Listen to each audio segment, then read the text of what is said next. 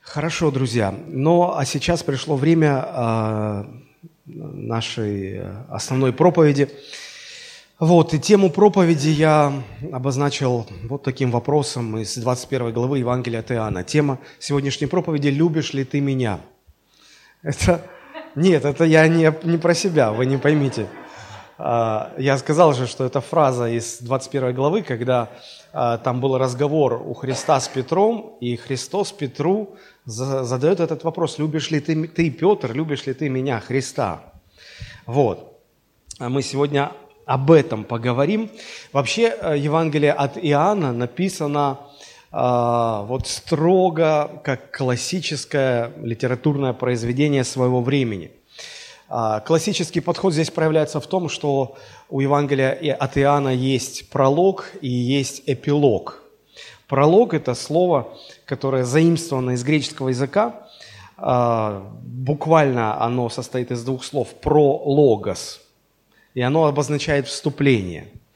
А, так называется вводная часть литературного или музыкального произведения.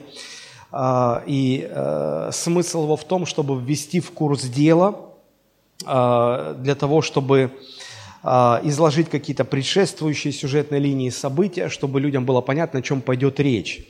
И вот а, первые 18 стихов первой главы Иоанна, они являются таким прологом, они так и начинаются. В начале было слово, по-гречески слово это логос. То есть в начале был логос, вот он, прологос, пролог.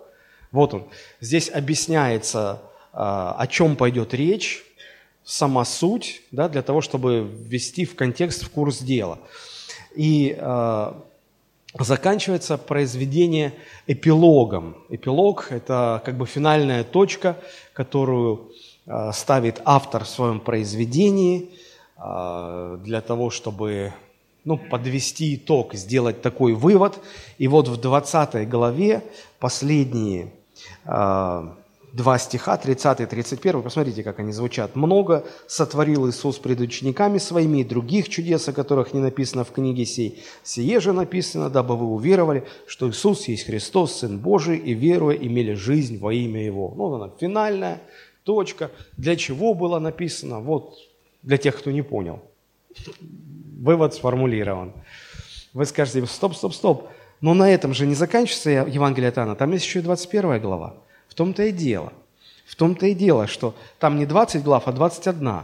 И такое чувство, как будто автор уже завершил свое повествование и вдруг вспоминает какую-то очень важную историю, которую нельзя упустить. И Дух Святой говорит, ты и это еще должен записать. И поэтому начинается 21 глава.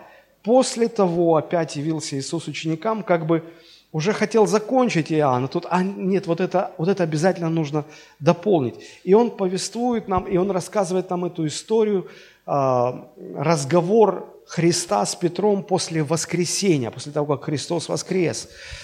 Вот. И когда заканчивается 21 глава, там опять вот последние э, два стиха, они опять как бы второй эпилог в этом произведении, да? 24-25 стихи, смотрите. «Сей ученик и свидетельствует об этом, и написал это, и знаем, что истина свидетельства его. Многое и другое сотворил Иисус». Правда, очень похоже на конец 20 главы. «Многое и другое сотворил Иисус, но если бы писать о том подробно, то, думаю, и самому миру не вместить бы написанных книг. Аминь». Вот он, конец я не зря обращаю ваше внимание на эту структурную особенность. А, мне кажется, что она лишний раз подчеркивает важность этой истории. Хотелось бы уже закончить, но вот, а, вот, вот все-таки здесь нужно об этом сказать. И вот то, о чем говорится в 21 главе, это чрезвычайно, чрезвычайно важно. Здесь Христос говорит нам э, прямо о дальнейшей судьбе апостола Петра и косвенно о судьбе всей церкви. Помните, он задает три раза вопрос, любишь ли ты меня? И потом говорит, после утвердительного ответа Петра, говорит, паси овец моих. Он говорит о пасторстве. И мы сегодня будем говорить о пасторстве, а, но только лишь потому, что на примере пасторства очень хорошо а, становится видна истина, которая актуальна не только для пасторов, но вообще для каждого христианина – Потому что этот вопрос Христос задает нам, каждому из нас, каждому своему ученику. Любишь ли ты меня? А, вот а почему с апостолом Петром этот разговор? а, был? Почему не с Иоанном? Почему не с Иаковым? Но мне кажется, отчасти потому, что а, Петр а, представлял собой, он был таким выразителем общего мнения среди учеников.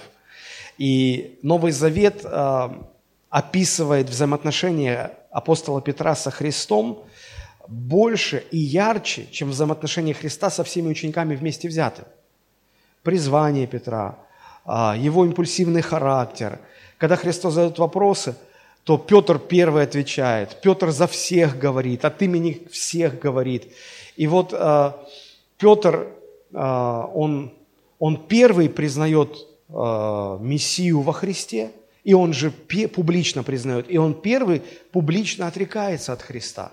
И вот это напряжение, которое создается после отречения Петра от своего учителя, оно разрешается и снимается вот в этом разговоре Христа с Петром, когда Христос прощает его, когда Христос определяет его будущее. Ты будешь пастором, ты будешь пастором в церкви, ты будешь тем, кто будет готовить пасторов. И тем самым косвенно определяя судьбу всей церкви, говоря о том, что церкви необходимо пасторство. Вот об этом мы порассуждаем, об этом разговоре и что он означает. Этот разговор э, произошел, как я уже сказал, сразу после воскресения Христа из мертвых. Библия говорит, что после того, как Христос воскрес, Он на протяжении 40 дней, больше месяца, 40 дней являлся ученикам, общался с ними. А, и, возможно, это был не единственный разговор а, Петра со Христом, но вот в Писании только Он оставлен нам. Вот. И а, Почему я говорю сегодня на эту тему? Потому что мы пару воскресений назад мы праздновали Пасху, и в послепасхальное время принято в церкви говорить на темы, связанные именно с тем, что происходило сразу после воскресения Христа. И вот эта история – одна из тех событий, которые имели место сразу после того, как Христос воскрес из мертвых. И поэтому мы придерживаемся этой церковной, старой церковной традиции. Хорошо, ну давайте мы прочитаем э, первые 17 стихов 21 главы Евангелия от Иоанна. После того, опять явился Иисус ученикам своим при море Тивериадском. Явился же так. Были вместе Симон Петр и Фома, называемый Близнец, и Нафанаил из Каны Галилейской, и сыновья Зеведеева и двое других из учеников его. Симон Петр говорит им, иду ловить рыбу. Говорят ему, идем и мы с тобою. Пошли и тотчас вошли в лодку, и не поймали в ту ночь ничего. А когда уже настало утро, Иисус стоял на берегу, но ученики не узнали, что это Иисус. Иисус говорит им, дети, есть ли у вас какая пища? Они отвечали, нет. Он же сказал им, закиньте сеть по правую сторону лодки и поймаете. Они закинули и уже не могли вытащить сети от множества рыбы. Тогда ученик, которого любил Иисус, говорит Петру, это Господь. Симон же Петр, услышав, что это Господь, опоясался одежду, ибо он был наг, и бросился в море. А другие ученики приплыли в лодке, ибо недалеко были от земли, локтей около двухсот, таща сеть с рыбой. Когда же вышли на землю, видят разложенный огонь и на нем лежащую рыбу и хлеб. Иисус говорит им, принесите рыбы, которую вы теперь поймали. Симон Петр пошел и вытащил на землю сеть, наполненную большими рыбами, которых было 153. Смотрите, какая точность. А, Иоанн писал свое Евангелие а, ближе к концу первого столетия, будучи уже в очень преклонном возрасте. И он так детально помнит события, которые имели место несколько десятилетий назад. Удивительно. 153. То есть, если Бог даже э, сосчитал, сколько там рыбы было в сетях, ну, это говорит о том, что Он заботится о деталях, внимателен к мелочам. Аминь. Это я так на всякий случай. И при таком множестве не порвалась сеть. Иисус говорит им, придите, обедайте. Из учеников же никто не смел спросить его, кто ты, зная, что это Господь. Иисус приходит, берет хлеб и дает им также и рыбу. Это уже в третий раз явился Иисус ученикам своим после воскресения своего из мертвых. Когда же они обедали, Иисус говорит Симону Петру, «Симон Ионин, любишь ли ты меня больше, нежели они?» Петр говорит ему, «Так, Господи, ты знаешь, что я люблю тебя». Иисус говорит ему, «Паси агнцев моих». Еще говорит ему в другой раз, «Симон Ионин, любишь ли ты меня?» Петр говорит ему, так, Господи, ты знаешь, что я люблю тебя. Иисус говорит ему, паси овец моих. Говорит ему в третий раз, Симон Ионин, любишь ли ты меня? Петр опечалился, что в третий раз спросил его, любишь ли ты меня? И сказал ему, Господи, ты все знаешь. Ты знаешь, что я люблю тебя. Иисус говорит ему, паси овец моих. Самый центр всей этой истории – это, конечно, разговор Христа с Петром. Все остальное – контекст для создания фона, на котором этот разговор происходит. А, в чем суть этого непродолжительного разговора Христа с апостолом Петром? Суть его в том, что а, Христос задает вопрос и поручает Петру пасторство.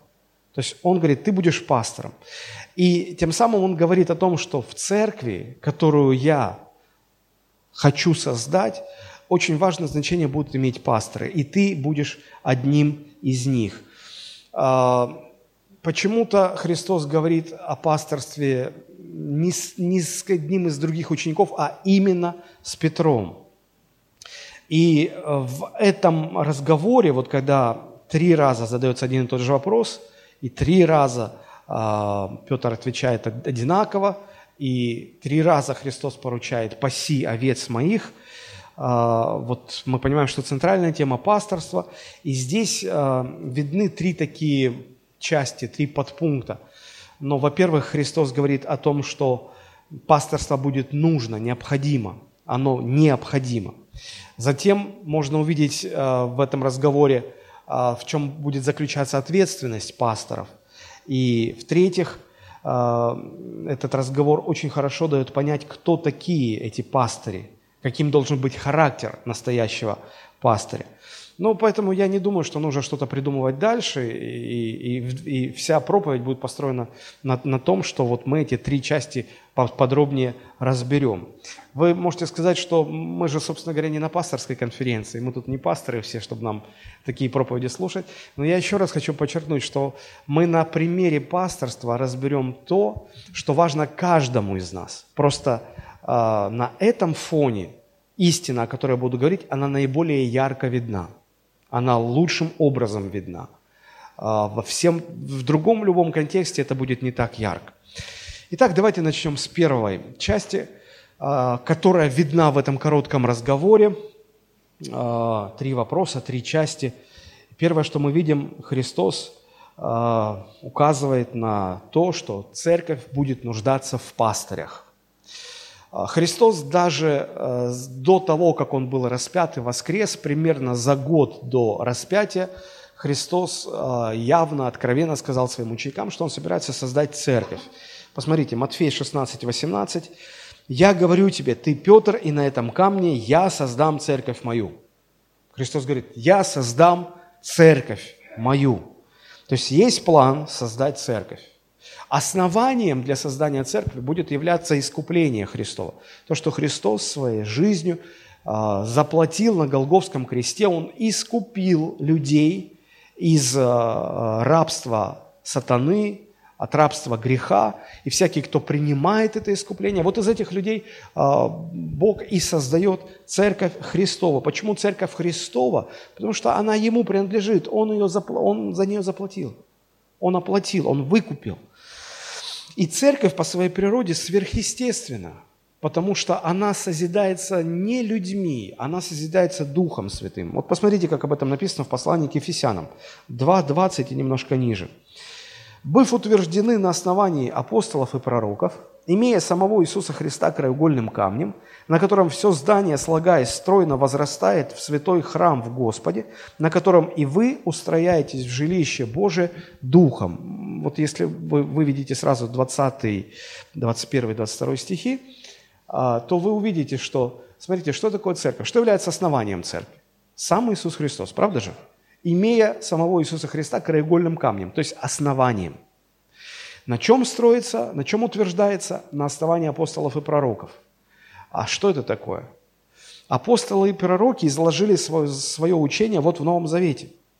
То есть церковь в основании своем имеет самого Христа, утверждается на Новом Завете, на учении Нового Завета, да, и смотрите, и созидается в здание, в дом духовный, э, дом духовный – это прообраз церкви, созидается Божьим Духом, то есть Дух Божий, вот как кирпичик, э, за кирпичиком э, строитель кладет, чтобы э, росли стены и, и, и построилось здание, так и Дух Святой берет человека к человеку, прилагает, строит, соединяет, устраивает взаимоскрепляющие связи, и таким образом образуется церковь. Я просто хочу подчеркнуть а, то, что церковь имеет сверхъестественное происхождение. Она была задумана Богом, а, искуплена Христом и строится, устраивается Святым Духом. В этом ее сверхъестественность. Но в то же время, несмотря на всю сверхъестественность церкви, она нуждается в естественных пасторах. В естественных пасторах. Потому что пасторы – это обычные люди. А, это, это естественная сторона церкви. Для того, чтобы церковь могла функционировать нормально, развиваться, устраиваться, нужны пасторы. Кто такие пасторы? Или пастыри?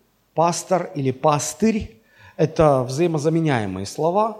Вот, и они означают одно. То есть э, Христос говорит, вот э, если сравнить церковь, людей, которые составляют церковь, со, со стадом овец, то пастыри – это пастухи, которые заботятся о, об овцах.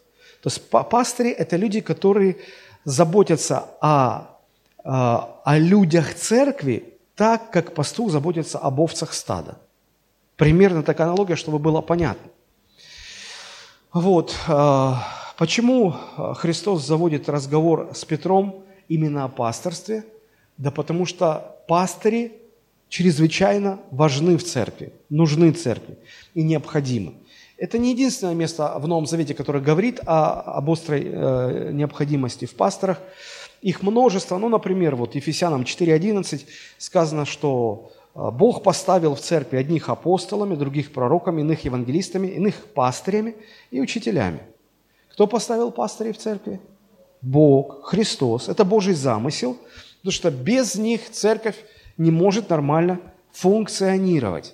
Важно понять, что пасторы не являются наместниками Бога на земле. Понимаете? Пасторы не спасают людей. Людей спасает Христос, а, Дух Святой, который открывает людям Евангелие, не пасторы. Пасторы не отпускают людям грехи, не обладают правом решать, этого впускать в Царство Небесное, а этого не впускать в Царство Небесное. Но у пастырей есть чрезвычайно важная функция. И эта функция заключается в том, что Христос сказал Петру. А что Он сказал? «Паси овец моих». То есть пасторство – это значит, надо пасти овец. Посмотрите, как пишет об этом Петр, сам же апостол Петр. А, несколько десятилетий прошло с того разговора, Петр стал пастырем, главным пастором первой церкви. Посмотрите, что он говорит. 1 Петра, 5 глава, с 1 по 3 стихи. «Пастырей ваших умоляю я, сопастырь и свидетель страданий Христовых, и соучастник в славе, которая должна открыться». Посмотрите, как он себя позиционирует. Он говорит, пастырей ваших, обращаясь к пастырям всех поместных церквей, умоляю я. Кто? Как сопастырь. Почему-то католическая церковь решила, что Петр, он не сопастырь, а пастырь начальник. И они говорят, что Петр, апостол Петр был первым папой римским. Вот. Но, смотрите, сам Петр говорит, что я не пастырь начальник. Пастырь начальником, знаете, кого он называет? Четвертый стих, посмотрите там. Христа он называет пастырь начальником. А себя он позиционирует как «я ваш сопастырь, я один из вас, такой же, как вы». И он говорит, смотрите, я вас умоляю, пастыри, что делаете? О, стройте церковь, решайте финансовые вопросы, толкайте социальные проекты, какие-то творческие проекты. И он говорит, что должен делать пастор? Паси Божье стадо. Пасите Божье стадо, какое у вас. Маленькое, большое, какое есть, какое Бог дал. Там тысяча человек, десять человек, десять тысяч человек, двести человек. Какое Бог вам дал? Вот это стадо и пасите. И в чем заключается эта функция пасти? А смотрите, три слова. Надзирая за ним, непринужденно, но охотно, богоугодно, не для гнусной корысти, но из усердия. То есть надзирая, смотря, наблюдая, заботясь и не господствуя над наследием Божьим. То есть пастор не господин. Он не должен быть так. Ты пойди туда, ты делай то. Он не господин. То есть он, он, он даже не начальник. И некоторые люди, которые стоят у власти, они говорят, а как, как вообще управлять людьми, если не господство? А вот Петр говорит, подавая пример. Подавая пример. Я помню, как один из руководителей сказал, есть два типа руководства. Делай, как я, и делай, как я сказал. Вот последнее не работает.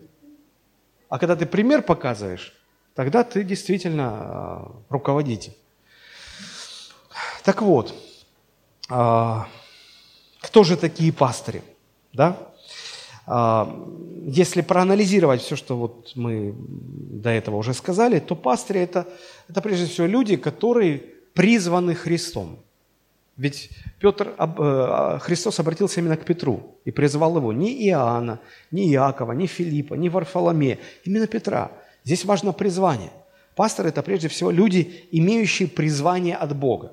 А если Бог призывает, то Он что дает?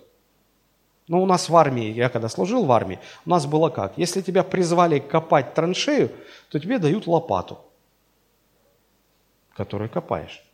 Да? По аналогии, если Бог призывает тебя к пасторству, Он тебе дает дар пастора. То есть Он тебе дает дарование, способность выполнять это призвание. Итак, пастыри – это люди, которые имеют дарование и призвание от Бога. Чтобы что делать? Четыре вещи. Чтобы питать христовых овец, заботиться об их духовном развитии, охранять их от опасностей и направлять в жизни и в служении. Но, собственно говоря, это то, что делает пастух для своих овец. Во-первых, он питает их, водит на злачные пажити. А от пастуха зависит, как хорошо будут овцы э, накормлены, правда же? Поэтому первое – питает. Во-вторых, он заботится о том, чтобы они росли, развивались. Тощие овцы хозяину не нужны. Да, чтобы они развивались, росли, а, возрастали. Ну, если мы говорим про церковь, то понятно, что речь идет о духовном возрастании – Дальше что там? Волки могут захаживать, медведи, потому что когда овцы накормлены, когда они тучные, хорошие такие, шерсть там искрится, золотится, то сразу со стороны начинают уже заглядываться волки. О, такая овца самим нужна. И вот для того, чтобы волки не расхищали овец, пастух что делает? Охраняет. Поэтому что делает пастырь? Питает, заботится о духовном развитии – охраняет от опасностей. Ну и, как там еще написано, водит меня к водам тих, направляет. Туда не ходи. Снег башка попадет, плохо будет. Сюда ходи. Овцы, они, к сожалению, совершенно не могут сами определять свое направление, куда ходить, куда не ходить. И поэтому пастух их направляет – и в жизни, и в служении. Поэтому вот что значит пасти. Вот четыре, э, четыре глагола. Питать, заботиться о, развитии, охранять и направлять в жизни и в служении. Вот об этом э, также сказано в послании к Ефесянам, 4 глава. Мы 11 стих прочитали, а вот дальше. Смотрите, «И он поставил одних апостолами, других пророками, иных евангелистами, иных пастырями, учителями к совершению святых, чтобы совершенствовать святых, на дело служения, готовить на дело служения для созидания тела Христова, доколе все придем в единство веры и познания Сына Божьего, в мужа совершенного, в меру полного возраста Христова. А, вот пасторство заключается в этих четырех вещах. Питать, развивать, охранять и направлять в жизни, в служении. Пасторы могут быть на разных уровнях. Старший пастор церкви, пастор домашней группы, пастор служения – а, неважно, какой уровень и какой масштаб вашего пасторства, а, суть его всегда остается одной и той же. Питать, развивать, охранять, направлять. Даже больше скажу. Любой муж для своей жены должен быть пастором. А значит, питать, развивать, охранять, направлять. Любой отец должен быть пастором для своих детей. А значит, что он должен? Воспитывать питать, воспитать. Что такое воспитание? Это продукт правильного питания. Когда правильно питаешь своих детей, они становятся воспитанными.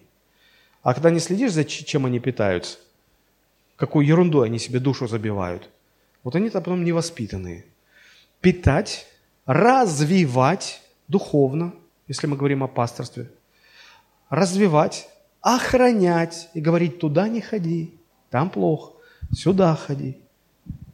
А овцы же прямые. Бе! Туда не хочу, сюда хочу. Там плохо будет, там по башке получишь. Бе! Пока три раза не получит по башке, не поймет. А потом, когда уже чувства навыкам приучены, попа в синяках, а значит мозги на месте. К сожалению, вот мозг на месте э, – это всегда результат синяков. Да, вы сказали, не я. Вот. Ну и, конечно же, направлять. Поэтому, мужья, отцы, задайте себе вопрос. Вы являетесь пасторами для своих семей, для своих жен, детей, жены, простите. У нас немного женств. Для своей жены, для своих детей. Питаете ли вы жену детей? Развиваете ли вы жену детей? Охраняете ли их? Направляете ли их по жизни в служении? Помните, масштаб и уровень пасторства может быть разный, но принцип всегда один и тот же. Суть не меняется. А, также стоит сказать, кем пасторы не должны быть. Хотя иногда возникает искушение, и пасторы пытаются ими быть. Так вот, пасторы, во-первых, не должны быть тренерами личностного роста. Или, как сейчас модно говорить, коучи. Я когда конспект писал, а знаете, вот текстовый редактор, он, когда ты слово, когда ему кажется, что, что ты слово неправильно пишешь, он тебе поправляет. И я раз написал коуч, программа мне берет и исправляет. Типа нет такого слова в русском языке. Опять пишу коуч, опять коуч. Думаю, ну вот даже вот русский язык сопротивляется. Коуч. Что за коуч? Мне пишет кучи. Вот коучинг накладут кучи. И потом не знаешь, что делать с этим коучингом в церкви. Вот. Это английское слово, которое просто переводится как тренер. Ну, тренер же не круто, а коуч. Круто. Вот. Пастор не должен быть гуру духовный, он не должен быть менеджером, он не должен быть политиком, он не должен быть социальным работником, председателем фонда взаимопомощи, он не должен быть церковным тамадой, братья и сестры, расскажу вам шуточку. Ага-га-га.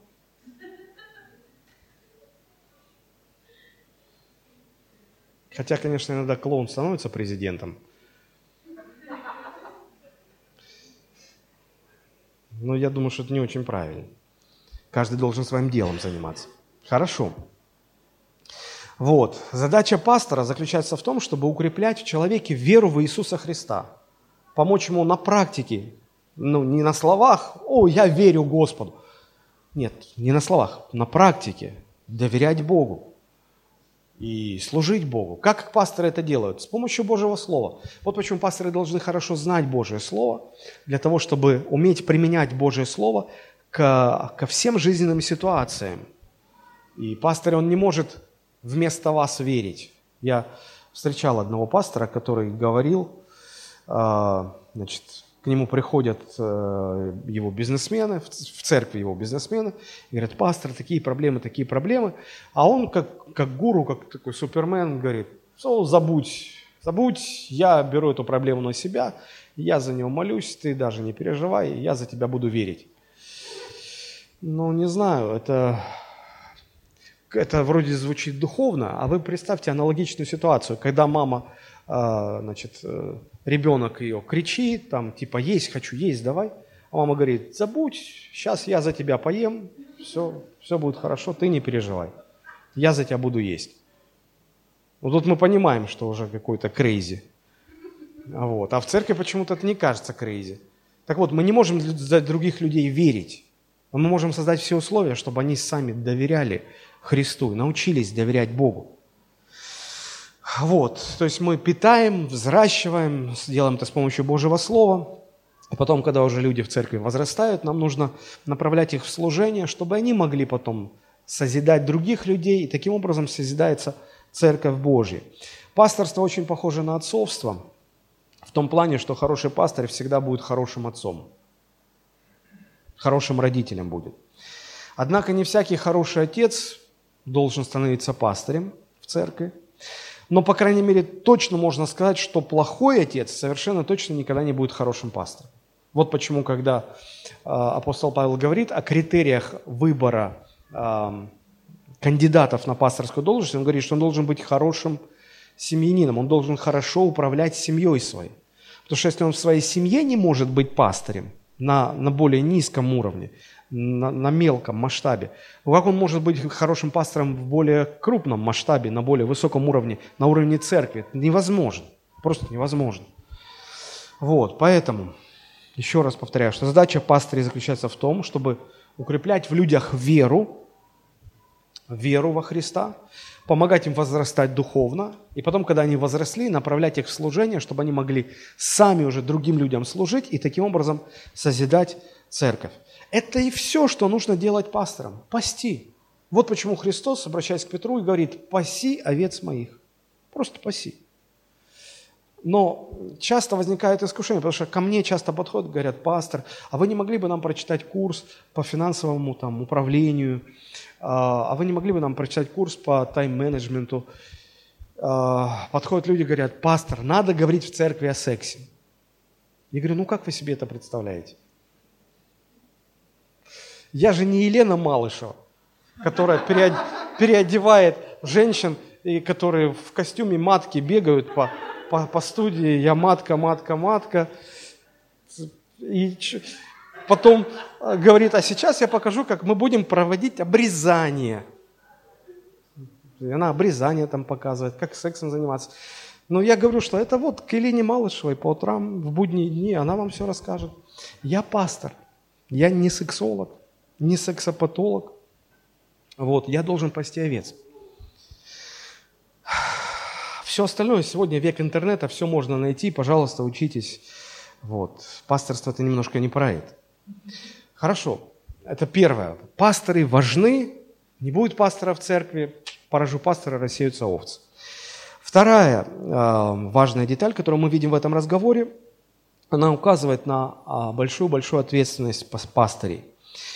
Смотрите, троекратная фраза «паси овец» и вот это вот слово «моих». Христос говорит «паси овец моих». Почему моих? Потому что овцы являются собственностью Христа. Это не люди пастора. Это, знаете, как блогеры сегодня наберут аудиторию, говорят, вот моя аудитория. Подобно этому некоторые пасторы тоже наберут людей в церковь, говорят, это мои люди, это не, не твои люди. Это, это овцы Христовы, это люди, э, которые принадлежат Христу. А тебе Господь поручает заботиться о них. И говорит, что, понимаешь, хоть ты и поставлен здесь старшим пастором, это не значит, что тебе можно строить свое царство, свои порядки устанавливать. Порядки устанавливаю я, говорит Христос.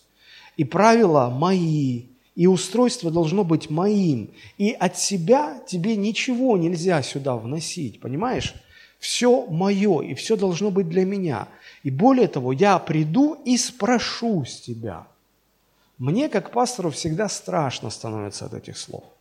Это всегда меня отрезвляет, это всегда меня заставляет помнить, что э, это не мои люди, и я не их господин – я их слуга. И я, э, с меня Бог спросит за каждого человека, как ты пас этого человека, которого я тебе дал. Это чрезвычайно важно. И Писание об этой ответственности предупреждает многократно. Ну, например, Деяния, 20 глава, 28 стих.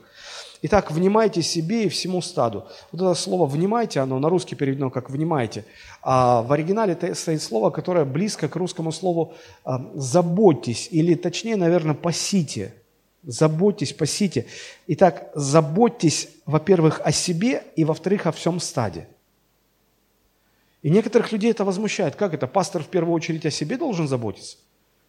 А вас не возмущает, когда в самолете вы сидите и вам говорят, в случае разгерметизации салона выпадут кислородные маски, и если рядом с вами ребенок, то, во-первых, вы должны маску одеть себе, а потом ребенку. И наш коммунистический настрой возмущается. Все лучше детям, сначала ребенку. Ты пока будешь ребенку натягивать, ты сам и ему не наденешь, и сам откинулся. А кто о нем позаботится, когда ты уже того? Поэтому сначала себе, а потом ребенку, потому что иначе ты о ребенке не сможешь позаботиться. Так и пастырь, который, во-первых, не заботится о себе, кому нужен недееспособный пастор? Он, он, он что может сделать? Поэтому, во-первых, о себе заботься. То есть э, э, будь духовно всегда сильным, всегда в форме, чтобы ты мог заботиться о стаде. Поэтому внимай себе всему стаду, в котором Дух Святой поставил вас блюстителями. Смотрите, опять как, это не твои люди, это Бог тебя поставил, чтобы ты там был блюстителем. Пасти церковь Господа и Бога, это не твоя церковь, Господа и Бога, которую Он приобрел себе кровью Своей. То есть подчеркивается, Христос очень дорого заплатил за этих людей. Они представляют для Него великую ценность. И отдавая их под Твое попечение, Христос тебе говорит, смотри, они очень дороги для меня, они чрезвычайно дороги для меня, поэтому будь внимателен и осторожен. С чем это можно сравнить? Представьте, какой-то очень-очень богатый человек оставляет на ваше попечение свое имение. Дом, вилла, там, бассейны, дорожки, что-то еще пруд, ну, я не знаю. То есть большое-большое имение. Оно стоит там миллиард долларов, к примеру.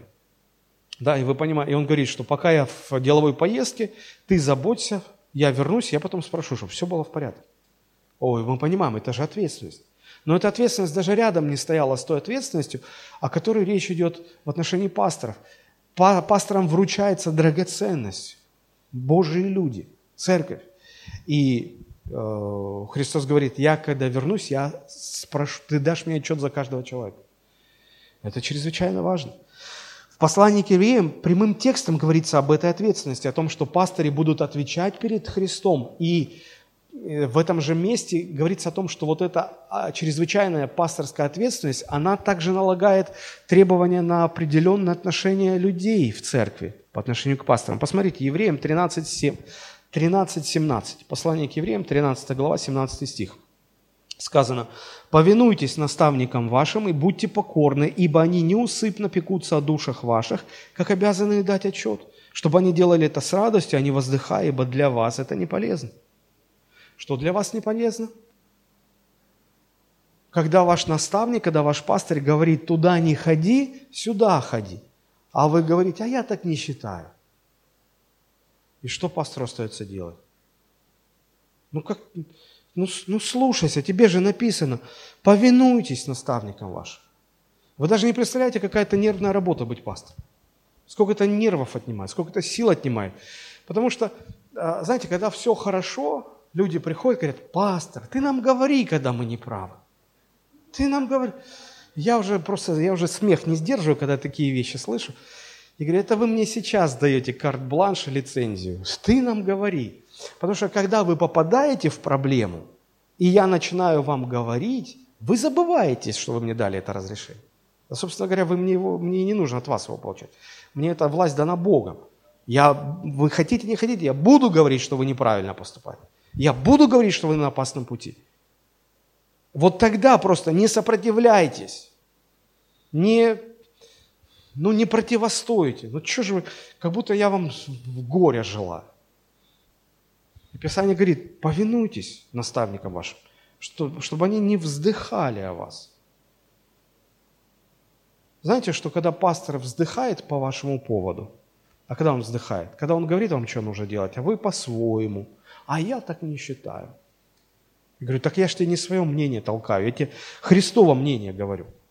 Ты с ним, ты не со мной не соглашаешься, а ты с ним не соглашаешься. И вот когда пастор вздыхает, Господь на вас гневается. Потому что Он говорит, вам это не полезно. А если Господь говорит, что вам это не полезно, то поверьте, это не полезно. Вот я говорю, что это также на людей в церкви накладывает некоторую ответственность. А и апостол Иаков вообще пишет, говорит, братья, не стремитесь все стать учителями. Знайте, что нас, учителей, будут судить более строго. Это я вам прочел современный перевод, а в синодальном не все делайтесь учителями, ибо мы подвергнемся большему осуждению. То есть нас более строго будут судить. Пастыри, которые в слове служат, вас более строго будут судить. Итак, мы видим, что Христовой Церкви пастыри нужны. Когда нет пастыря или не хватает, это горе, это беда. Церковь не может, церковь разваливается без пастырей. Поражу пастыря, рассеются овцы. И также необходимо, чтобы пастыри осознавали свою величайшую ответственность, которая на них возложена за души веренных им людей. И пасторы – это не просто хорошие организаторы, которые могут что-то организовать, они еще должны понимать, что ходить надо не перед людьми, а перед Богом. Вот, это вторая часть.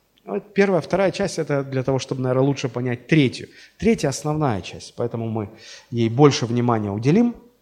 Третья часть раскрывает нам, каким должен быть характер пастора.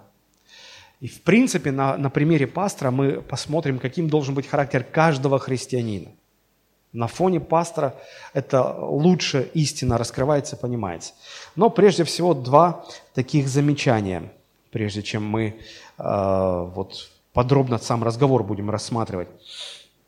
Э, мы должны понимать, что Христос поручает пасторство несовершенным людям, которые сами находятся в процессе духовного роста. Но в то же время, э, в то же время э, баланс или ситуация уравновешивается тем, что тебя ставят пастором над людьми, которые все равно не достигли того уровня, что ты достиг. И поэтому ты им можешь помогать. Ты способен. Хотя ты несовершенен, но даже зная твои несовершенства, Бог все равно предъявляет высокие требования. Вот. И э, в контексте вот этого разговора, который мы видим в 21 главе, главы, очень хорошо видно, насколько несовершенен был Петр, и все равно Христос призывает его к пасторству. Посмотрите, как начинается 21 глава, первые три стиха. После того опять явился Иисус своим ученикам при море Тивериадском. Явился же так, были вместе Симон, Петр, Фома, Нафанаил из Галилейской, сыновья Зеведеева и двое других из учеников его. Симон Петр говорит им, иду ловить рыбу. Говорят ему, идем и мы с тобою. Пошли и тотчас вошли в лодку и не поймали в ту ночь ничего. То есть, смотрите, а, Христос, помните, а, еще при жизни своей говорил ученикам о том, что Он собирается создать церковь, что вы в этой церкви будете играть важную роль, что я вас к этому готовлю, что я умру, меня распнут, но я воскресну, и вы будете заниматься церковью моей, потому что я уйду к Отцу на небеса. Это, знаете, как в одно ухо влетало, а в другое вылетало. Они вроде это слышали, но, но не понимали совершенно. И вот когда Христос а, умер, и потом они от женщин услышали, что Христос воскрес, они даже не очень поверили.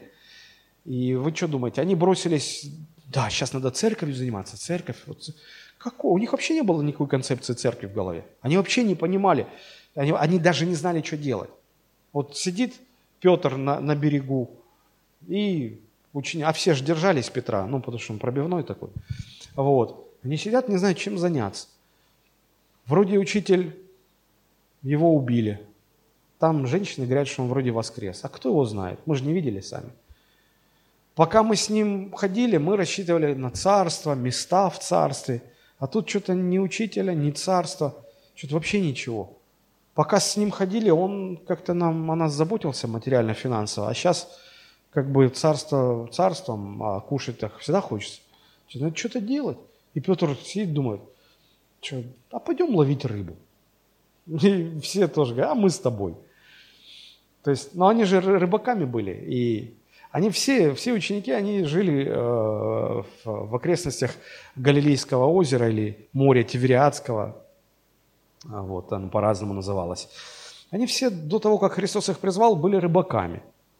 Вот. И они не нашли ничего лучше, как снова вернуться к прежнему занятию. Вот. И Почему вернулись? Да потому что совершенно не понимали ничего о том, что Христос им говорил. И вот таких, в таком состоянии Христос и призывает Петра и говорит о пасторстве с ним. Удивительно. А, помните, когда они увидели все-таки Христа на берегу, что вот он там костер разложил, рыбу, там хлеб – вот. И я обратил внимание, что Иисус не упрекает апостолов, ну вот учеников своих, не упрекает. Что же вы не поняли? Что же вы вот как-то снова на рыбалку пошли? Я же вам говорил, а, вы не дошли, а до вас не дошло. А, и я вот когда подобные вещи нахожу в Писании, это всегда учит меня терпению. Потому что я, ну, наверное, я не самый нетерпеливый человек, но все-таки меня тоже слегка достает, когда вот людям объясняешь, объясняешь, объясняешь, объясняешь. Понял? Все понял пастор. Выходит и делает по-своему. Потом говорит, ну как, хорошо? Я говорю, угу. объясняю. Вот я же тебе говорил. А, пастор, все понял, понял, понял. Все, я в следующий раз, да. Выходит человек, и опять те же самые ошибки. И так три раза. Четвертый, пятый, десятый, двадцать пятый. Я же думаю, Господи, как им объяснять еще? Смотрю, а Христос не упрекает. Думаю, да, значит, и я не должен. Ну, так тяжело. Так тяжело. Вот. И второй момент. А, первое, что хочу показать, то, что э, Петр и ученики были совершенно обычными людьми, и точно так же, как и мы. Иисус их три года обучал, а они все потом забыли сразу же. Вот. И вторая, второй момент, э, когда мы видим, что Христос их встречает на берегу, э, и, и вот то, что там происходит, говорит о том, что Христос хочет им урок преподать, что Он все еще может о них заботиться. Потому что они подумали, что все, учителя нет – а значит, надо как-то самим на жизнь зарабатывать. И что делать? Знаете, как и пасторы сегодня, церковной зарплаты не хватает, что делать? Ну, пойду в бизнес. Куда? Ну, пойду рыбу. Чем занимался до церкви? Рыбу ловил. Ну, пойду вот рыбу ловить. Пошел ловить, всю ночь проловил. Что поймал? Ничего. Вот. И Христос утром потом на берегу встречает, и первый вопрос, который он задает, помните, Посмотрите, 21 глава. Первый вопрос, который задает. Пятый стих. Иисус говорит им, дети, есть ли у вас пища? Меня так всегда радует, что когда Христос встречает своих учеников, первое, что Он спрашивает, у вас есть что поесть? Не в плане, что дайте мне, а в плане я за вас беспокоюсь. И мы всегда, а-а. Потому что у нас, если нам Христос чего-то не даст, у нас этого нет. У нас есть только то, что Он нам дает. И вот меня так трогает, что всякий раз, когда Христос вот, встречает учеников, он, он всегда их хочет накормить. Вот всегда хочет накормить. Как, как хорошая бабушка. Внучек или внучка пришла, а, ты же, наверное, голодный, ты кушать хочешь, садись, тебе все накидали, всего, что ты... Вот так и Христос говорит, Садитесь, кушайте, вот вам рыбка, вот вам хлеб. И пока те уплетают, Христос на них смотрит и говорит, что вы делали? Да вот всю ночь ловили. То есть, знаете, мы иногда думаем, ну вот, Бог о нас не заботится, надо что-то самим делать. Ты сам пытаешься что-то делать, ничего не получается. Потом встречаешь опять Христа, Он тебя кормит, Он говорит, послушай, в следующий раз доверяй мне – ну, научись мне доверять. Научись мне доверять. Я могу, все еще могу заботиться о вас. Все еще могу кормить вас. Все еще могу обеспечивать вас. Не возвращайтесь к прежним занятиям, если у вас есть призвание. Христос понимает, что ученикам еще много предстоит учиться, чтобы научиться даже в самых отчаянных ситуациях доверять. И вот в этом контексте, с одной стороны, Ученики слабые, они вот проявляют эту слабость, не помнят о своем призвании. С другой стороны, Христос говорит, что я могу о вас заботиться. И вот в этом контексте Христос обращается к Петру, Петр дожевывает свою рыбу печеную, и э, Христос задает вопрос. Вот смотрите, 15 стих. Когда же они обедали, Петр жует, Иисус говорит Симону Петру, «Симон Ионин, любишь ли ты меня больше, нежели они?» У Петра кусок в горле застыл, застрял. Петр говорит ему, «Да, Господи, ты знаешь, что я люблю тебя». Иисус говорит ему, «Паси агнцев моих». Он продолжает дальше жевать, думает, к чему этот вопрос. Только чуть-чуть пожевал, опять еще говорит ему в другой раз, Сын Симон Ионин, любишь ли ты меня? Петр, наверное, аж закашлялся, выплюнул кусок. Говорит, Господи, да ты знаешь, что я люблю тебя. Иисус говорит, паси овец моих. Петр уже боится за новым куском рыбы тянуться. И Иисус ему говорит третий раз, Симон Ионин, любишь ли ты меня? Петр опечалился, и Христос не верит ему, и рыбы уже не поесть. Опечалился, что в третий раз спросил, любишь ли ты меня? И сказал ему, Господи, ты все знаешь, ты знаешь, что я люблю тебя. Иисус говорит ему опять, паси овец моих. Здесь, чтобы понять, о чем идет речь, важно такое лингвистическое уточнение. Вот смотрите, э, фраза, э, в 15 стихе. «Любишь ли ты меня больше, нежели они?» В оригинале звучит так. «Любишь ли ты меня больше этих или больше этого?» Потому что э, греческое местоимение «тутан» здесь находится в родительном падеже, и оно имеет самое широкое значение. Смотрите, в синодальном переводе как получается? «Любишь ли ты меня больше, нежели другие ученики мои?» Правда же? Когда мы читаем синодальный перевод, складывается ощущение, что любишь ли ты меня больше, чем другие ученики меня любят. Но я думаю, что это не точный смысл. Потому что оригинал все-таки э, правильнее перевести так. Любишь ли ты меня больше этого? А чего этого? Здесь, конечно, можно подумать, что больше этих учеников, или, может быть, больше вот этого, может быть, Христос показывал на сети, на лодку, то есть больше твоего бизнеса, больше всех твоих увлечений, вообще больше всего в жизни. Любишь ли ты меня больше всего в жизни?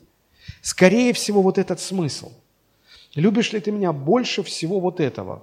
Твоего бизнеса, твоего окружения, всего, что есть в твоей жизни, всех твоих привязанностей. Любишь ли ты меня больше всего в твоей жизни?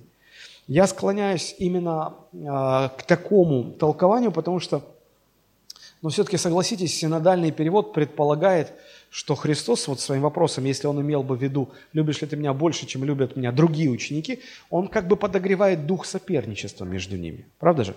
Вы можете себе представить мать десятерых детей, которая одного из десятерых детей выделяет, и вопрос ему такой говорит, а любишь ли ты меня больше, чем эти все остальные твои братья и сестры? Он говорит, да, мамочка, люблю, только ты никого... И я никому... Вы можете себе представить идиотизм такой? Мать всех любит одинаково. И если так выделять, то это подогревает соперничество, тогда вообще тушите свет будет. Поэтому я не думаю, что Христос это имел в виду. Я думаю, что Христос имел в виду, любишь ли ты меня вообще больше всего, что есть в твоей жизни. Больше всех своих привязанностей, всех своих, всей своей остальной любви какой-то, да? Еще один момент здесь следует прояснить, потому что э, три раза Христос спрашивает, любишь ли ты меня. В русском языке для обозначения понятия любви есть только одно слово – любить. Да? В греческом языке мы знаем, есть четыре слова, которые на русский переводятся как «любить». Агапа, филия, сторги и эрос. Здесь используются два слова греческих. Агапа, как безусловная любовь, как любовь решения, ты принял решение, ты любишь. И э, греческое слово филио, которое означает э, дружескую любовь, эмоциональную привязанность, дружба между... Вот два друга любят друг друга, вот любовь дружеская, да? Вот.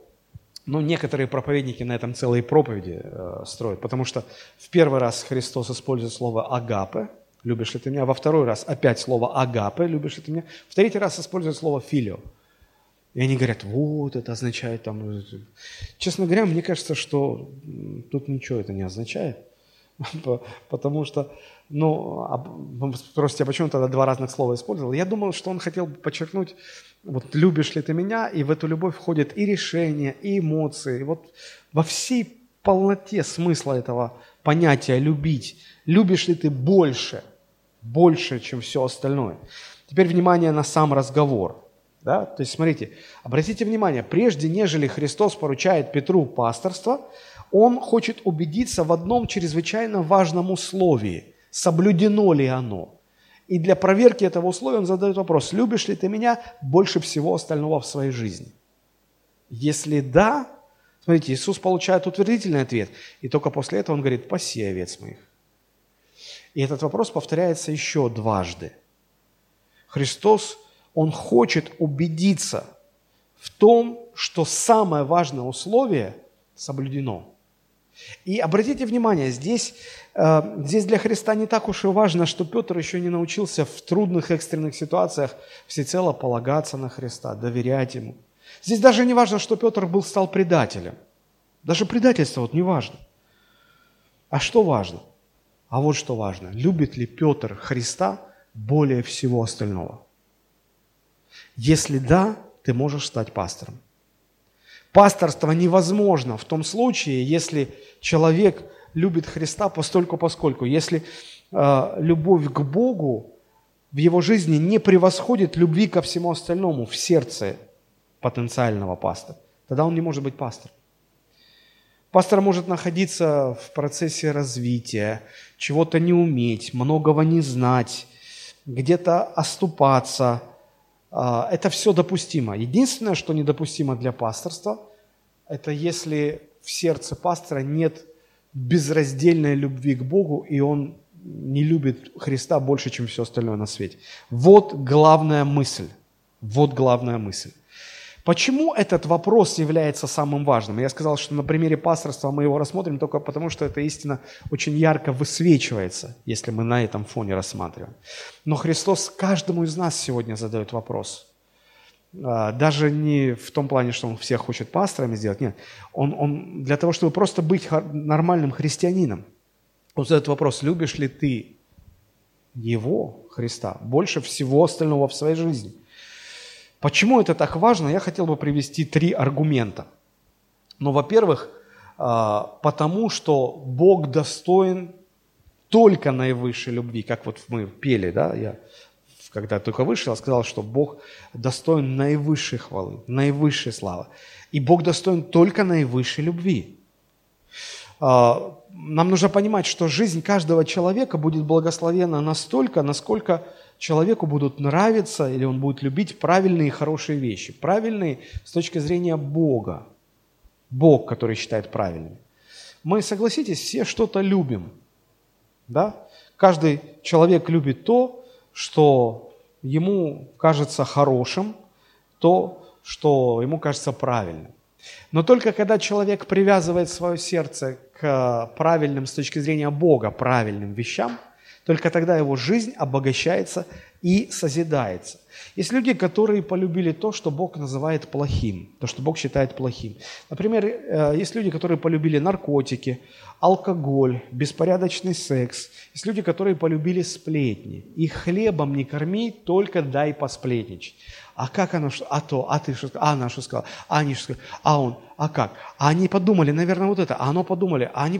И ты уже просто, когда это все слушаешь, если ты не любишь сплетни, и ты все это слушаешь, тебе чуть ли не тошнит буквально. Есть люди, которые полюбили грязь, нечистоту, нечестие. Даже вот, вот в жилище к человеку заходишь, один папа пошутил, говорит, «А, если у меня есть сын, то как называется комната сына? Сынарник. Заходишь и видишь сынарник. Я думаю, у меня дочки – но сценарник остается иногда тоже сценарником. Жена сейчас, наверное, думает, чего ты про наших дочерей говоришь? Да нет, все хорошо, вы не, вы не думайте. Но согласитесь, у всех есть какое-то вот такое к беспорядку какая-то тяга. Вот. Я не люблю беспорядок. Мне хочется поскорее все упорядочить. Вот. Но есть люди, которым так комфортно. И вот, вот то, что они полюбили, это будет определять качество их жизни. Так складывается, что одни любят одно, другие любят другое. Одним нравится хорошая, качественная музыка, другим нравятся примитивные песенки, где одна строчка дважды повторяется «Ветер с моря дул, ветер с моря дул». То есть они сразу не понимают, им нужно второй раз повторять. И мелодия такая, три аккорда, два, две ноты – вот. Есть люди, которые вообще любят разрушительную музыку. Есть а, в тяжелой музыке а, есть такое направление трэш, трэш-метал. Слово трэш в английском, оно означает мусор. Garbage, трэш, мусор. Трэш мне. Что в этой музыке может быть хорош? Само название говорит, она разрушает просто, психику разрушает. Вот, и, ну, короче, вот есть люди, которые любят ложь, любят наглость, любят заносчивость, любят отрицать все авторитеты. Я э, иногда сталкиваюсь с людьми, они говорят, мне нравятся люди, которые всегда идут против системы. А вот добропорядочные, послушные люди мне не нравятся. Я думаю, ну это же извращение какое-то. Я с другом своим встретился, мы после школы давно не виделись, он в Питере живет. Я его в машину свою, значит, он садится в мою машину, я пристегиваюсь, он говорит, фу, Олег, ты что пристегиваешься? Ты так никогда не отвыкнешь. Я говорю, а что я должен отвыкать? Это нормально пристегиваться. Фу. Я говорю, Миш, ты как когда-нибудь повзрослеешь? Что-то вот, знаете, в моем детстве там э, мы всех отдыхающих бздыхами называли. Ну, кто в моем возрасте, да? Вот. В плавках купаться, это только бздыхи купают. Мы ж в семейных, таких ниже колена. О, значит, нормальный, круто, паца, по-пацански. Местные, да, местные. Ну, короче, вот когда человек начинает любить какую-то ерунду, вот его жизнь такая становится. Вот. Когда я говорю, что человек выбирает, что любить, я имею в виду, что человек выбирает, к чему именно привязать свое сердце, чем наполнять свою душу. Вот наивысшим благом, конечно же, является Бог, и все, что с ним связано, все, что Бог любит, и все, что Бог считает добром. Все лучшее в Боге есть. И когда ты сердце свое привязываешь к Богу, тогда действительно жизнь твоя наполняется благом, созидается, строится. Да? Поэтому Бог достоин наивысшей нашей любви, потому что если мы наивысшую любовь свою связываем с Богом, тогда действительно мы наполняем свою э, жизнь благом. Вот почему Писание повелевает любить Бога больше всего. Повелевает. И более сказано, что Писание говорит, что Бог наказывает тех, кто отказывается любить Бога больше всего. И люди говорят, да ваш Бог диктатор какой-то. Да нет, это не диктаторство, это искренняя забота о человеке. Потому что если ты всю свою любовь связываешь с Богом, тогда, тогда жизнь твоя наполняется благом, добром. Ну, например, Второзаконие, 6 глава, 4-6 стих. «Слушай, Израиль, Господь Бог наш, Господь един есть. И люби Господа Бога твоего всем сердцем, всей душой твоей, всеми силами твоими, и да будут слова сии, которые заповедуют тебе сегодня в сердце твоем». Это повеление много-много раз повторяется и в Ветхом Завете, и в Новом. В Новом Завете Матфея 22, 36 и, и ниже. Христа спросили, «Учитель, какая наибольшая заповедь в законе?» Иисус сказал ему, «Возлюби Господа Бога твоего всем сердцем твоим, всей душой твоей, всем разумением твоим. Это есть первая наибольшая заповедь. Вторая подобная, и возлюби ближнего твоего, как самого себя». На этих двух заповедях утверждается весь закон и весь пророки. Наибольшая любовь должна быть отдана только Богу. Почему это важно? Потому что э, от того, с чем мы связываем себя, то и наполняет нашу жизнь. Если мы связываем себя с наивысшим благом, с Богом, тогда и жизнь наша строится, созидается. Так или иначе, мы все любим то, что нам видится как счастье, в чем мы видим свое удовлетворение.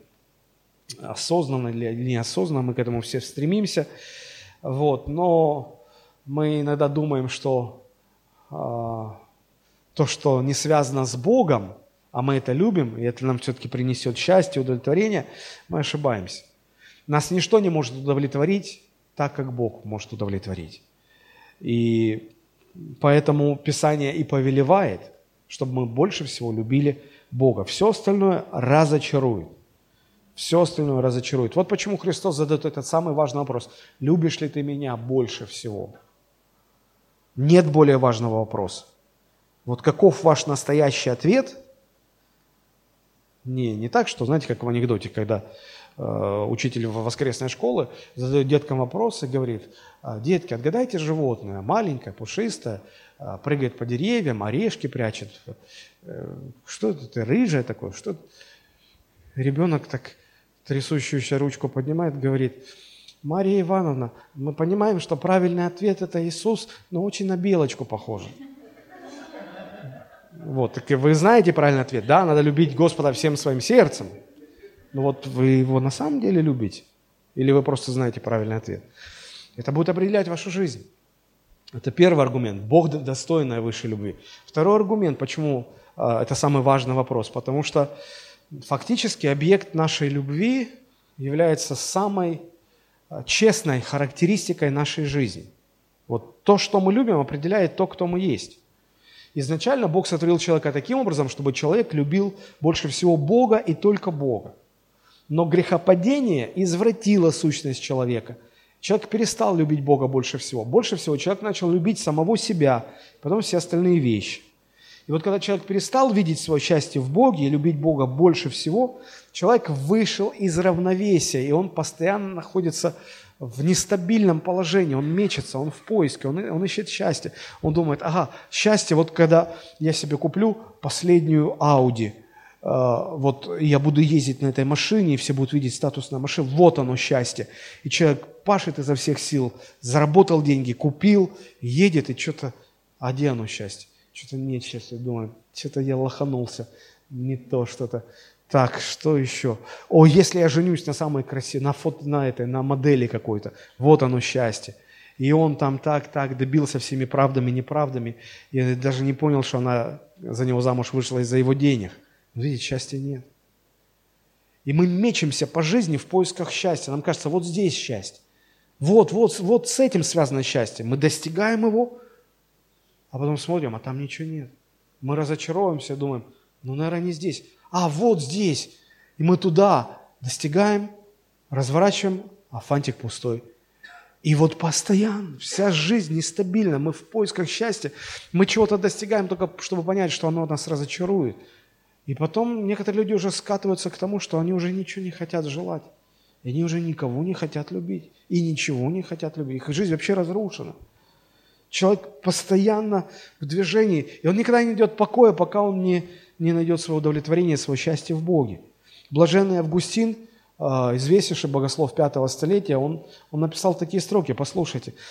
А, вот цитата. «Ты сотворил нас для себя, и наши сердца не успокоятся, пока не обретут покоя в тебе».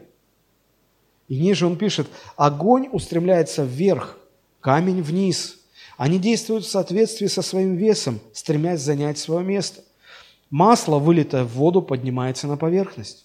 Вода, вылитая в масло, опускается ниже масла. Они действуют в соответствии со своим природным качеством, ища свое место.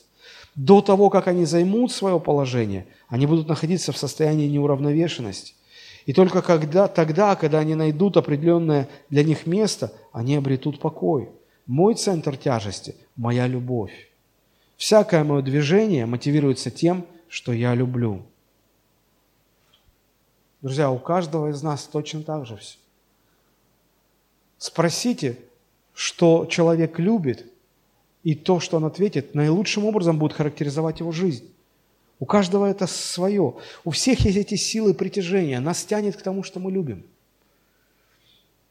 Парень молодой увидел красивую девушку и связывает свое счастье с ней.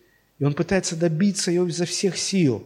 Он думает, что если она станет его женой, а, все, в этом счастье. Он добивается, она становится его женой. А счастья нету. И он в растерянности, он, он, он не знает, что дальше делать.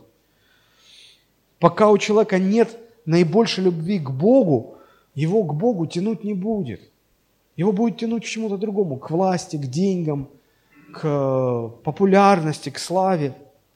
Христос говорил об этих силах притяжения очень откровенно. Помните, Он сказал, где сокровище ваше, там и сердце ваше будет. То, что вы любите, вас к этому будет тянуть. Эти силы притяжения будут вас тянуть к тому, что вы любите. И лучше всего вас характеризует именно то, что вы любите или кого вы любите. Это определяет наши ценности, это определяет наши поступки, суть того, кто мы есть. Вот почему Христос, Он хочет не только, чтобы мысли наши изменились, что мы Раньше мы думали, Бога нет, а сейчас мы думаем, что Бог есть. Нет, Христос хочет изменить нашу любовь, чтобы мы больше не любили то, что мы любили до встречи с Ним – чтобы теперь мы любили Его больше всего на свете. Поэтому Петру Христос задает вопрос, любишь ли ты меня больше всего остального? Один современный богослов написал, Иисус – это учитель, который не просто информирует наш интеллект, но формирует нашу любовь. Его не удовлетворяет простое наполнение вашего разума новыми идеями. Его цель – ваше желание, ваше стремление, ваша любовь. Если вы будете любить что-то или кого-то больше Бога, это будет делать вашу жизнь нестабильной. Вы будете метаться в поисках удовлетворения, которого не будете находить, пока не найдете Бога. Вот почему Бога любить – это важнее всего. Вот почему Христос этот вопрос Петру, три раза задает. «Любишь ли ты меня больше всего?» Это важно не только пасторам, это важно каждому христианину.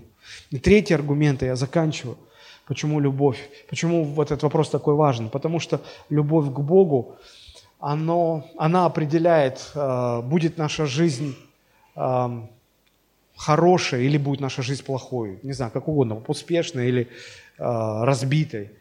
Э, потому что Божье благо Писание всегда сравнивает с нашей нераздельной любовью к Богу. Посмотрите, Ветхий Завет, Второзаконие 7.9. «Итак, знай, что Господь Бог твой есть Бог верный, который хранит завет свой и милость к любящим Его». Вот любишь Бога больше всего на свете, тогда Бог тебе завет хранит, милость, благо тебе дает. Вот Даниил, как молился, 9 глава, 4 стих. «И молился Господу Богу моему, исповедовался и сказал, молю Тебя, Господи Боже, великий и дивный, хранящий завет и милость, любящим Тебя и соблюдающим повеления Твои». Кому Бог хранит завет, милость, благо дает? Тем, кто Его любит. Любящим Бога дано знание от Него. Помните Новый Завет? А знаменитая Римлянам 8.28. Притом знаем, что любящими Бога, призванным по Его изволению, все содействует ко благу. Вы скажете, ну я люблю Бога. Не-не-не-не-не. Здесь речь идет о любви, если ты любишь Христа больше всего на свете. Если, если любишь Христа больше всего остального. Если ко Христу привязан больше, чем к чему-либо другому привязан. К деньгам, к славе, к машине, к дому своему, к женщине какой-нибудь, к детям своим, даже к служению своему – если к чему-то больше привязан, тебе никто не даст гарантии, что все, что в твоей жизни происходит, будет ко благу. Нет, это только для тех, кто любит. И это серьезно. А, а их, этих мест очень много в, в Библии, и есть места обратные этому. Обратные, которые определяют отсутствие блага и определяют фактически проклятие, определяют для тех, кто не любит Бога больше всего на свете. Вот, например, 1 Коринфянам 16, 22. 1 Коринфянам 16, 22. Смотрите, там написано, кто не любит Господа Иисуса Христа, тире анафема маранафа. Бербедея Киргуду. Что он сказал? Он сказал, что если вы откажетесь, он вас зарежет. Современный перевод читаю. Кто не любит Господа, да будет проклят. Марана та, приди Господь. Это арамейские слова. Анафима – это значит «да будет проклят». Арамейское слово анафима – «да будет проклят». Мараната или маранафа означает э, «Господь грядет», «Господь близко». Вы только вдумайтесь. Вы скажете, как так можно было написать? Библия говорит, кто не любит Господа Иисуса Христа, да будет проклят. Ого! Что так все серьезно? Очень серьезно. Потому что если ты не любишь Христа более всего на свете, а мы Бога можем любить только через Христа. Если ты не любишь, если с чем-то другим, у тебя проклятие в жизни будет. Это не угроза.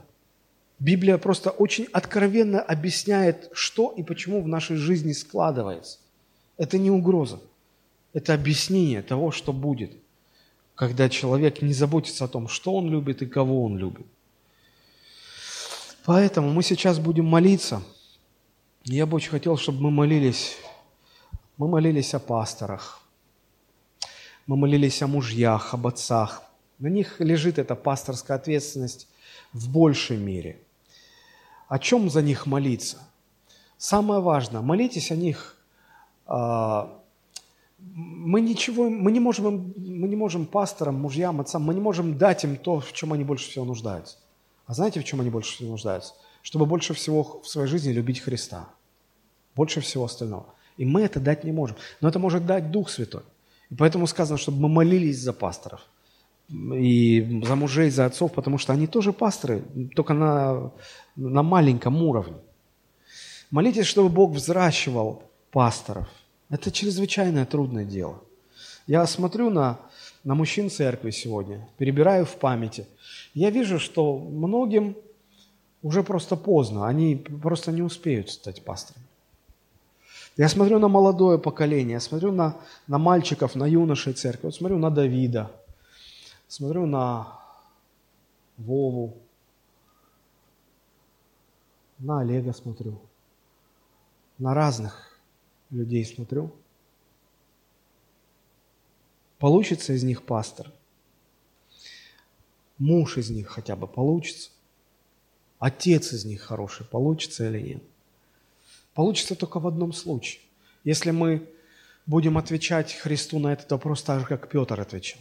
Господи, Ты знаешь, что я люблю Тебя больше всего. Это так важно. Сегодня так много мужчин, которые не хотят даже быть пасторами, противятся этому. Я говорю это не, не в осуждении, но я, я хочу просто показать, как сложно Богу, даже тех, кому Бог дал дар пасторства, многие из тех, кто имеет этот дар, не хотят посвятить себя этому служению. Просто не хотят. Не хотят работать над собой. Казалось бы, вот человек, вот у него получится, но у него с женой проблемы, с детьми неустройство, с работой непорядок, и он ничего не может.